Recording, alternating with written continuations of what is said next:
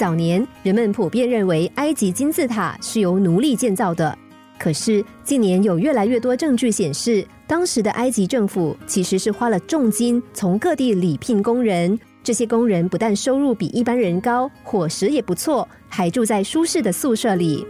一个大学考古系的教授在课堂上和学生分享了这项研究，引发台下学生的热烈讨论。后来有学生问教授比较支持哪种说法，教授说：“我个人比较倾向工人是聘请来的。你们知道吗？埃及金字塔建造的非常精密。”据说在完工之初，石头与石头密合度之高，连一张纸都难以插入缝隙。而我认为，唯有快乐、满足、以自己工作为荣的工人，才能够建造出如此伟大的作品。有个年轻人很会读书，父母对他的期望也很高，希望他将来能够成为医生。这年轻人自己也没有什么想法。认为听爸爸妈妈的话也无妨。况且，如果将来真的成为医生，无论收入、社会地位都不错。于是，这个年轻人就以成为医生为目标，之后也考上了医学系。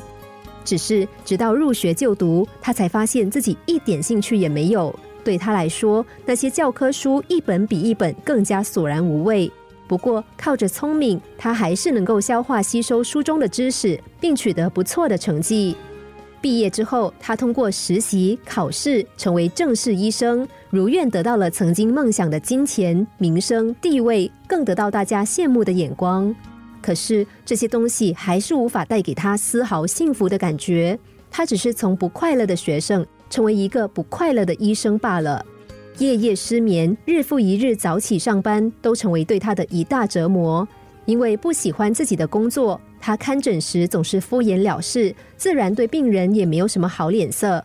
现在他不但是个不快乐的医生，还是个不尽责、失败的医生，经常被病人投诉。就这样又过了好几年。有一次，他忍不住问同事：“那个同事是连年接受表扬的优良医生。”他问：“你不觉得我们这一行工作时间长，工作压力又很大吗？”同事说：“那是当然的啊。那么，为什么你每天上班的时候总是笑容满面，似乎乐在其中呢？”同事露出惊讶的表情说：“因为我真的乐在其中啊！”直到那时，这名医生才恍然大悟：他和同事的学历相同，经历也相同，他们之间的差异只是在于，同事喜欢自己的工作，但他却一点也不喜欢。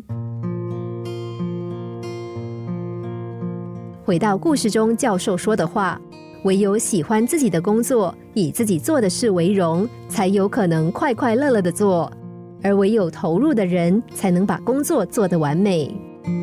做自己喜欢的事，还有一个好处，那就是即使做的是自己喜欢的事，也一定会遇到挫折。但我们对工作的那一份喜欢，就好像糖一样，它能够调和我们在职场上受到的苦。”让苦变得不再那么苦，做你擅长的事，做你喜欢的事，同时满足这两点的工作，就是最完美的工作，也是最能够让你崭露头角的工作。